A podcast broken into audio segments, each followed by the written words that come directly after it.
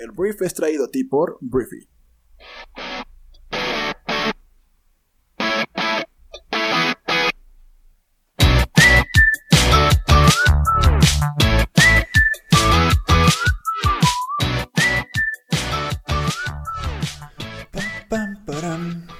Buenos días, bienvenidos a esto que es el Brief, el programa en el cual puedes conocer las noticias más importantes del mundo en cuestión de minutos. Yo soy Arturo Salazar, tu anfitrión y uno de los fundadores de Briefy, y hoy vamos a empezar hablando de noticias mexicanas. Espero que estés empezando bien este miércoles, estamos a la mitad de la semana ya, pero gracias por estar aquí, te agradezco mucho que estés escuchándome el día de hoy. Empecemos el programa del día de hoy hablando de México y vamos a hablar de el caso Lozoya. El caso Lozoya es esta telenovela que se está armando en el cual el exdirector de Pemex, Emilio Lozoya, pues fue extraditado de España por cargos presuntamente de corrupción, de muchos desvíos millonarios de dinero. Y pues que Emilio, a cambio de pues tener una sentencia más suave por parte del gobierno o de la justicia mexicana, pues está soltando muchos nombres y muchas afirmaciones muy comprometedoras para algunos políticos que pues se verían envueltos en actos de corrupción cuando Emilio era director de Pemex y el presidente de México era Enrique Peña Nieto. Y durante todo este proceso ha habido, han hablado de panistas, han hablado de priistas, de perredistas. Pero a mí se me había hecho muy raro que no hubieran tocado todavía, pues a algún pez grande de Morena. Morena. Morena, es el partido político del actual presidente de México, Andrés Manuel López Obrador, y a mí se me hacía curioso y hasta sospechoso el hecho de que pues no estuvieran todavía quemando a estos políticos, ¿no? O sea, que no hubiera ninguno involucrado, lo cual sonaba como que estaban cuidando o protegiendo a algunos políticos. Así, e, eso es lo que nos daban a entender. Pero ya salió el día de ayer eh, información acerca del el primer político morenista que se ve embarrado en este acto de corrupción, que es Miguel Barbosa. Miguel Barbosa es el ahora gobernador de Puebla, de Morena, que fue uno de los nombres que salió por Emilio Lozoya que presuntamente recibieron sobornos para aprobar la reforma energética.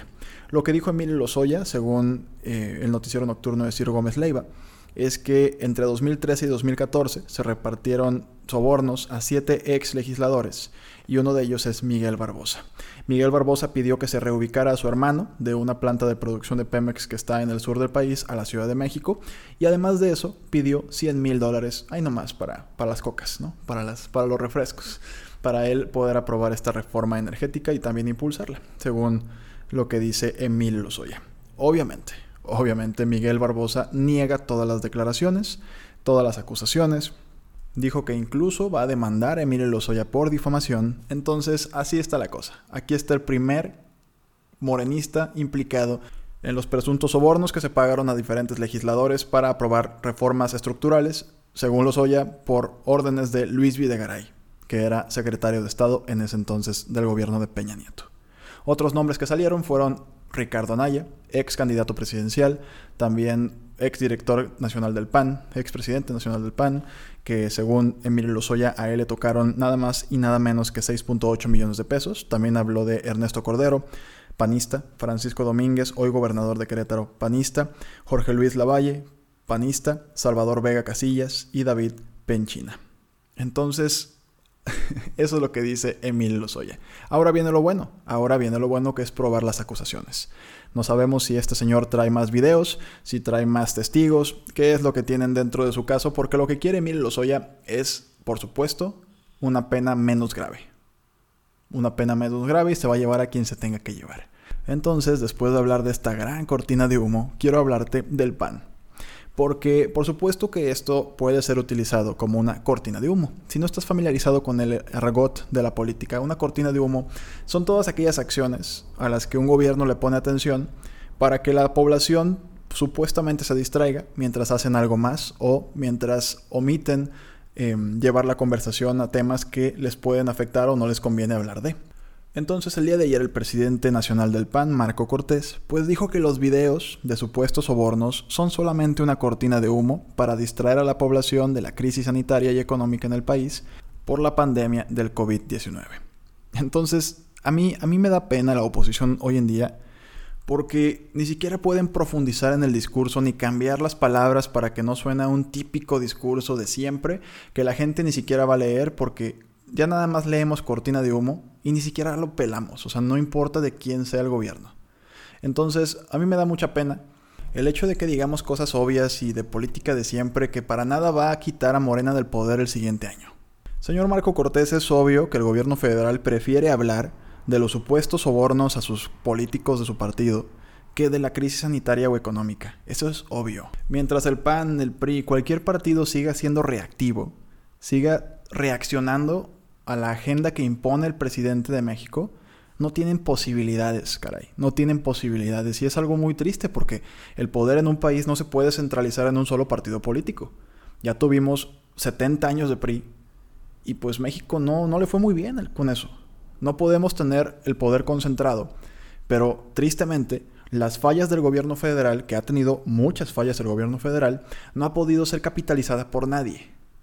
Y este tipo de comunicados que dicen, oiga señor, pues es que usted está haciendo una cortina de humo y le pedimos a la justicia que pues no caiga en persecuciones políticas.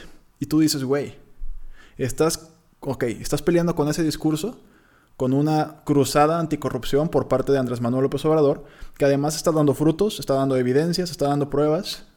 Nada más haces el ridículo. El Partido Acción Nacional o cualquier partido político en México tiene que tomar la iniciativa y tiene que tener una estrategia propositiva. Porque ayer lo estaba tuiteando Guantier. La oposición no va a poder quitar a Morena del poder simplemente intentando denigrar e insultar todo lo que tenga que ver con la 4T. Tienen que dialogar, tienen que dialogar con las personas que ya se arrepintieron o ya no están tan seguras de seguir apoyando al presidente.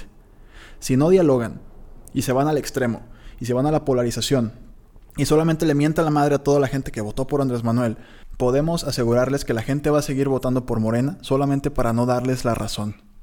Solamente por eso, porque a la gente odia, la gente odia estar mal. Tiene que darse cuenta ella solita de que está mal para que cambien de opinión. Entonces el diálogo va a ser importantísimo y lo tienen que comenzar ya. Tienen que empezar a decirle a la población, señores, si no les gusta lo que está pasando con el sexenio que están viviendo y ustedes votaron por Morena, tenemos estas cinco acciones, estos cinco ejes que vamos a hacer como partido político. Y esta es nuestra propuesta y tengo una, una cantidad de candidatos coherentes con la ideología de los partidos, porque hoy en día la gente nada más se postula porque lo jala el partido, porque tiene followers casi casi en Instagram y lo avientan. Y no, tienes que tener una coherencia entre tus ideales y el partido político que estás representando. Porque si no tenemos una coherencia, cuando llegas al poder, pues no tiene nada que ver por lo que votaste o con lo que supone que defiendes, una agenda izquierdista, centroizquierda, derecha, y resulta ser que el candidato ahora político, ahora ya gobernante, resulta ser que no tiene nada que ver con ese partido. Entonces, oposición, tienen que subir el nivel. Tienen que subir el nivel porque si no, caray, va a haber morena para rato. Hablemos de otras cosas. Vamos a hablar de Donaldo. Donaldo es el presidente más naranja del mundo, es el presidente Donald Trump, presidente también de Estados Unidos. Y el día de ayer el presidente de Estados Unidos volvió al cantalete del muro que va a pagar México. Donaldo dijo el día de ayer que pues va a cobrar una tarifa a los automovilistas que crucen desde México hacia su país, para que de esa forma los mexicanos paguen la construcción del muro fronterizo dice que van a pagar en la frontera en los cruces. A los coches que crucen les vamos a poner una tarifa, mencionó el mandatario estadounidense en Arizona, donde recibió un informe sobre el avance de la construcción del muro, que es uno de sus objetivos del gobierno en contra de la inmigración indocumentada.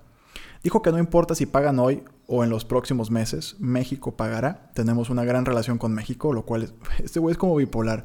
México va a pagar, malitos mexicanos que no entren, pero tenemos una gran relación con México. Es muy raro este señor. Sí, es muy raro. Es como, ok, boomer. Este, el mandatario no dio más detalles sobre cómo se cobraría la nueva tarifa y desde cuándo, pero bueno, desde el inicio de su gobierno e incluso cuando aún era candidato, te acordarás, Donaldo ha insistido en que México pagará por el muro, lo que pues han rechazado autoridades mexicanas. Y Donaldo, ya pagamos una tarifa cuando cruzamos el puente. Ya hay una caseta en la que pagamos, no, no me acuerdo, 4 dólares. Pero ya pagamos, esto no es para nada original. Me queda claro que es partidista y me queda claro que es electoral. Entonces, bueno, Donaldo anuncia que pues va a cobrar una tarifa por el cruce de autos desde México para pagar el muro. Eh, me imagino que cuando los estadounidenses pasen a México para venir a nuestras playas o a nuestras tiendas o a nuestros dentistas, porque vienen mucho a eso a México, me imagino que también van a pagar. Entonces, pues, ¿quién va a pagar más? Vamos a ver qué pasa con este señor. Yo creo que está fuera de la Casa Blanca en noviembre, pero ya. ¿Qué crees? Voy a seguir hablando de Donaldo. No sabía que tenía otra nota aquí. De hecho tengo dos notas que tienen que ver con este señor anaranjado. Primero, hemos estado hablando de cómo Donaldo, pues trae un discurso en el que habla de que va a haber un fraude electoral. Ya ha estado inyectando esta idea e inyectando esta idea. Entonces, el presidente el día de ayer dijo que una votación masiva por correo en las elecciones presidenciales de noviembre podría causar tantos problemas que habría que repetir los comicios. Donaldo ha dicho repetidamente y sin pruebas que el voto por correo masivo provocará un fraude en las elecciones del 3 de noviembre cuando se enfrente a Joe Biden, su eh, contrincante demócrata, quien actualmente tiene una ventaja importante en las encuestas de opinión pública. Donaldo, por cierto, no tiene autoridad para reprogramar una elección. Esto es algo que está impreso en la Constitución. El tema aquí es ese, que él dice que el hecho de que sea por correo, pues va a provocar que sea pues un fraude electoral. Nunca ha habido una repetición de las elecciones nacionales en los más de 200 años en que Estados Unidos ha celebrado comicios, incluyendo la Guerra Civil, la Gran Depresión y dos guerras mundiales. Entonces Donaldo dijo el martes a, los periodistas que terminará siendo una elección amañada o nunca habrá un resultado. Tendrán que hacerlo de nuevo y nadie quiere eso. Entonces, atención con esto. No voy a decir más, pero atención con esto porque Donaldo parece no estar dispuesto a aceptar la derrota en noviembre si es que pierde. Porque no hay ninguna evidencia de que el correo no sea un medio eficiente para votar. De hecho, tienen muchos años los estadounidenses votando por correo y no pasa absolutamente nada, no hay fraudes, todo bien. Entonces, atención con esto, va a dar mucho más de qué hablar esta, pues, campaña, vamos a decirle, de desprestigio de Trump al correo y pues al fraude que según él va a ocurrir. Hablemos de un punto más que tiene que ver con Donaldo, porque el día de ayer, el Senado de Estados Unidos, pues después de una investigación del Comité de Inteligencia del Senado, pues afirmó que Rusia usó al operador político republicano Paul Manafort, al sitio web Wikileaks y a otros para tratar de influir en las elecciones presidenciales de Estados Unidos en 2016 y ayudar al actual presidente de Estados Unidos, Donald Trump. Lo que, o sea, si eso no se entendió, el Senado de Estados Unidos dice que Rusia interfirió en elecciones del año 2016 para ayudar a Trump. Si haces memoria, Wikileaks desempeñó un papel clave para ayudar al republicano Trump contra la demócrata Hillary Clinton y probablemente sabía que estaba ayudando a la inteligencia rusa. Dijo el informe que es probable que sea el relato público más concluyente acerca de la controversia de las elecciones en el año 2016. El reporte halló que el presidente Vladimir Putin dirigió personalmente los esfuerzos rusos para piratear redes y cuentas de correo electrónico afiliadas al Partido Demócrata y filtrar información perjudicial para Clinton. El comité determinó que el papel de Manafort y su proximidad con Trump creaban oportunidades para la inteligencia rusa, diciendo que su acceso de alto nivel y su disposición a compartir información con personas estrechamente afiliadas a los servicios de inteligencia rusos representaban una grave amenaza para la contrainteligencia. Esto es lo que dice el Senado de Estados Unidos. No estaba claro qué efecto, si es que lo había, podría tener el informe en la actual campaña presidencial, que pues Donaldo yo creo que va a perderla, pero esto definitivamente en cuanto a percepción pública le va a afectar, tendría que afectarle. Tal vez ya no lo van a enjuiciar, tal vez ya no lo van a destituir, tal vez no pase nada en temas legales en contra de Donaldo, pero por supuesto es un golpe para su aprobación, sobre todo porque el Senado de Estados Unidos es republicano y Donaldo también es republicano. Entonces, veremos qué pasa. Por lo pronto, Rusia al parecer interfirió directamente en las elecciones a favor de Trump y Vladimir Putin fue un orquestador y un sponsor de este movimiento. Hablemos de Disney porque el día de ayer se anunció cuando Disney Plus, que es el servicio de streaming de la compañía, llega a México y a toda Latinoamérica. Los planes de su lanzamiento se han adelantado para que el servicio inicie operaciones a partir del próximo 17 de noviembre de este año. Y bueno, este servicio llega con todo el contenido de Disney, Pixar, Marvel, Star Wars, National Geographic y contenido que perteneció a Fox como Los Simpson. Entonces a todo lo anterior hay que sumarle todo el contenido original que Disney Plus ha trabajado desde su lanzamiento, así como una larga lista de series y películas que se sumarán en los próximos meses. Todo esto que a mí personalmente me emociona muchísimo porque yo soy muy fan de Disney llega a México y a toda Latinoamérica el próximo 17 de noviembre. Hablemos de fútbol porque el día de ayer hubo partido de la Champions League, hubo una semifinal que, bueno, la Champions es un torneo de clubes, el más importante del mundo, y el día de ayer el equipo francés del Paris Saint-Germain se clasificó a la final al vencer tres goles por cero al Red Bull Leipzig, la neta es que le pasaron por encima, entonces los goles fueron de Marcos Correa, de Ángel Di María y de Juan Bernat, y con esto le dan el pase a su primera final de Champions League. El día de hoy está la segunda llave, o sea, hoy se juega la segunda semifinal, que es muy probable que gane el Bayern Múnich. Entonces veremos. Mañana te cuento qué pasó. Por lo pronto, bueno, el Paris Saint Germain se va a su primera final de Champions y vamos a ver qué tal le va. Voy a dar dos noticias más que tienen que ver con Microsoft. La primera es que Microsoft ya le puso una fecha de defunción a Internet Explorer. El navegador va a dejar de existir a partir del 17 de agosto del año 2021. Se le va a dejar de dar soporte y también va a dejar de ser compatible para diferentes servicios propios de Microsoft, lo cual, bueno, a mí yo tengo años que no uso Internet Explorer, yo creo que muy poca gente lo usa realmente, pero Microsoft ya lo puso, pues ahora sí que le dio la sentencia de muerte a su explorador de toda la vida. Y la última noticia que me equivoqué no es de Microsoft, es de Oracle, es que también otro desarrollador de software está en pláticas también para comprar TikTok. No hay mucho que decir al respecto, pero también se mete a la carrera por adquirir la compañía china, la red social eh, pues de moda actualmente y veremos qué pasa a partir de ahorita.